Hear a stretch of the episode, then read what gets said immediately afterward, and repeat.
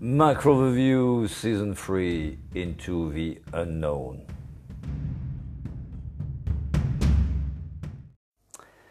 The Fed, in uh, three words, more good news indeed. Uh, the Fed yesterday said essentially three things. First, more growth ahead, which you obviously like if you are invested on risk assets. Second, not more inflations, which you, which you also like as an investor.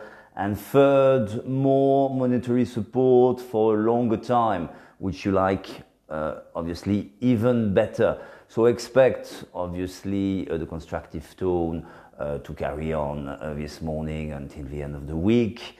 Uh, interestingly, uh, three months ago we had the most optimistic um, scenario for risk assets altogether across the, the, whole industry.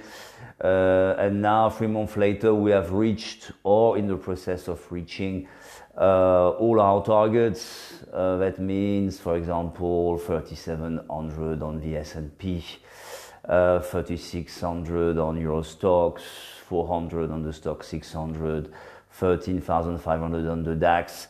All that were, were quite bold targets three months ago, and they are now reached, which naturally raises uh, the temptation to take some profits, which we would understand, but at the same time, bear in mind we have uh, targets which are significantly higher by the end of next year.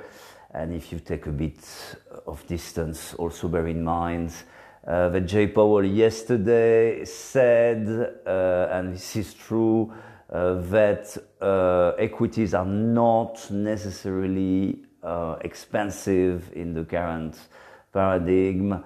Uh, this is something that Bitcoin uh, has, has listened well to, 22,000 this morning. Uh, anyway, uh, there will be more gains uh, for risk assets uh, in the distance. but in the meantime, have a great time with, with your family between now and the end of the year and talk to you in January.